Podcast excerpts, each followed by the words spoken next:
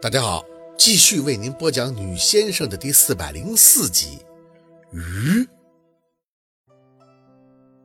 宝四以为他醒来以后，首先要做的就是去攻克所有的难关，孙飞的、沈明雅的，以及陆佩那边所有的家人长辈。但惊喜总是分沓而至，例如陆佩根本就不是去多伦多和孙飞订婚的，他从来就没有过那个打算。好吧，暂且把这个归类是他们早先缺乏沟通。但是他的太姥爷居然要来见宝四，一个百岁多的老人，这就罢了，怎么还怀孕了呢？孩子，天哪！宝四真的晕了。陆佩的接受以及适应能力毋庸置疑，他几乎迅速地进入了角色，先给杨助理去电话，吩咐他收集所有的育儿资料，并且整理成文档打印出来给他送来。末尾还不忘加一句：“一定要实用的。”杨助理在那边怎么答应的不知道，肯定是疑惑的照做，也不敢多问。随后就看着陆佩握着那张宝贝的检查单子去找陈医生了，说要详细的沟通。出去时还下了死命令，不许下床，就这么坐着，他马上就回来。宝四想说没那么邪乎，自杀前不是还那个了吗？那都没事儿呢。不过话到嘴边还是压下去了，听话的点头。知道一个人瞬间精神抖擞是什么样吗？那就是他那个样子，他就差振臂高呼昭告天下，他要做爸爸了。爸爸，垂眼儿，宝四看向自己的小腹，想着刚刚陆佩看他小腹时那温柔似水的模样，宝四是真没有感觉，他甚至不敢相信这里边现在会有别的生命。只是看陆佩激动，他就挺高兴的，为人母那份由内至外的喜悦。宝四啊，还真没体会到，手上隔着衣服对着小腹轻抚，想的却是那天在游泳池的场景。那次怎么就会怀上了呢？紧着心神，宝四看向窗外灿灿的艳阳。水，在水里，脑子里绷着，总觉得有什么事儿会一想便透。宝四嘶嘶着气，胳膊无端的抱了一下，双眼当即睁大，鱼。是鱼，鱼就是生活在水里呀。师叔让他有两条鱼入怀，应该是有寓意的，不然他为什么要送他鱼呀？反正是他的心，他的梦，送猫、送狗、送兔子都成啊，怎么偏偏就是鱼呢？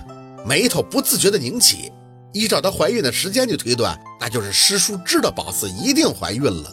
他问宝四能掉几条，是指让他有几个孩子吗？宝四回答说：“至少两个，所以陈医生号脉说是双胞胎。等等，贺坤好似也和陆佩说过，他们至少有两个孩子的呀。”宝四很用力的在想，是不是他要和师叔当时说是五条鱼，或者是八条、九条，那就得生一群呀。摇摇头，手用力的揉着太阳穴，这瞎想什么呢？鱼肯定是有用意的，还是一黑一白。黑白，黑白，双眼嗖的睁大，太极鱼，脑子在此时迅速的划过清泉，转眼，宝四有些激动的看向进来的陆佩，有没有硬币啊？他对宝四的反应不解，不过还是找出了一枚递给了宝四，宝四拿在手里，指尖轻弹，等他落地，随意兴起，叮一声脆响后，脑海中刹那就闪过了很多东西，呼之欲出的感觉。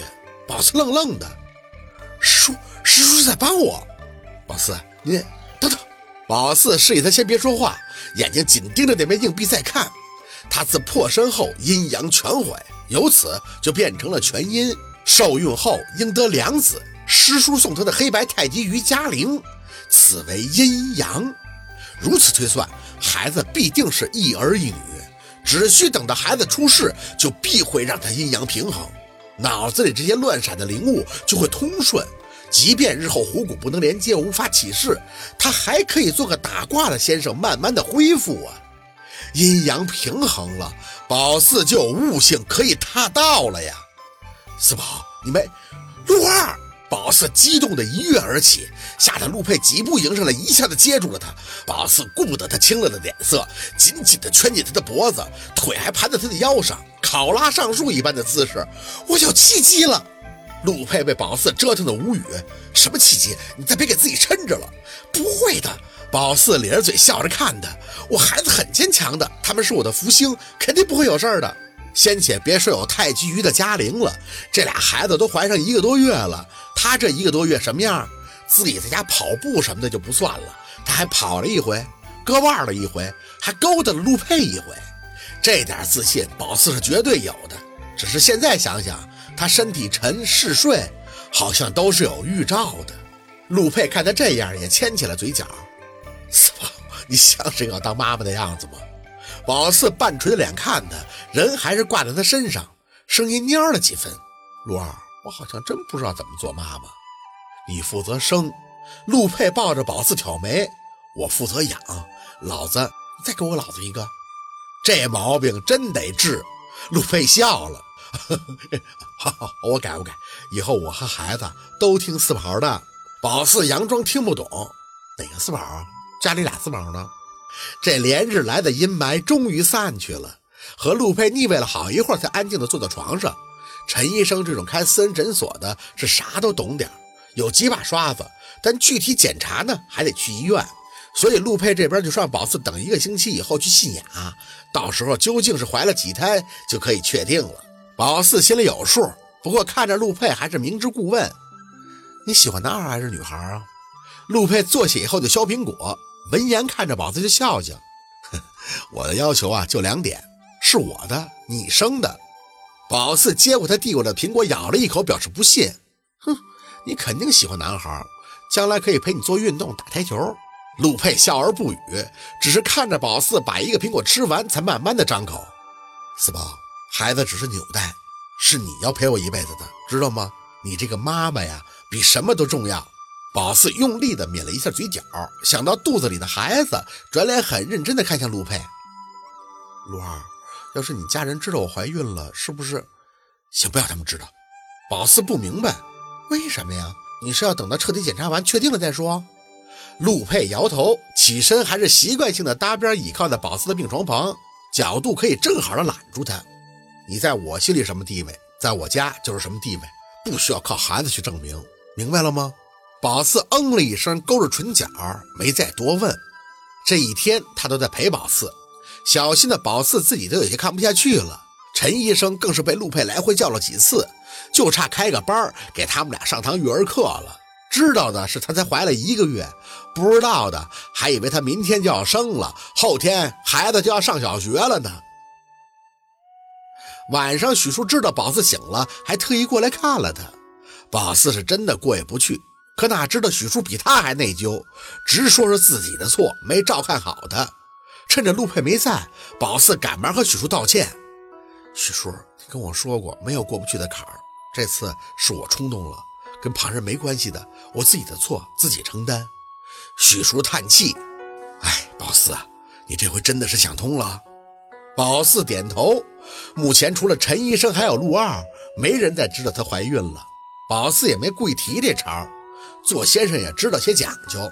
没到三个月，不要故意看到谁就逮谁告诉谁自己怀孕了，可以让外人顺其自然的知道。当妈的是不好故意去说的，小孩子会生气，就是气性大，容易闹脾气，还是稍微注意点比较好。想通了，许叔，以后这种事儿绝对不会发生了。聊了一会儿，许叔还把宝四的手机给他，说是陆佩送他来诊所以后，这手机在家里就不停的响，他没接。宝四觉得奇怪，哎，许叔，我之前都关机了呀。哦，陆先生打开的，那沈明雅和孙飞的短信。宝四点开手机看了一眼，短信还在，他肯定看到了，没想什么。还有几条小六发的短信，问是怎么回事，为什么关机？想了想呢，宝四就把电话给小六拨了过去。他接得很快，张嘴就问他这两天干什么去了，说是之前在电话里被陆佩给教训了，他这被训的是云里雾里的，找不着他。后来再给陆佩打电话，他又说没事了。四姐，你是真感冒了吗？急得我要回去找你了。自杀这事儿肯定不能让家里人知道。宝四敷衍了几句，打消小绿的顾虑以后，就放弃了手机。现在脑子里想的倒是眼前的事儿，陆二的太姥爷。说不紧张那是假的。好，今天的故事就到这里，感谢您的收听。喜欢听白，好故事更加精彩。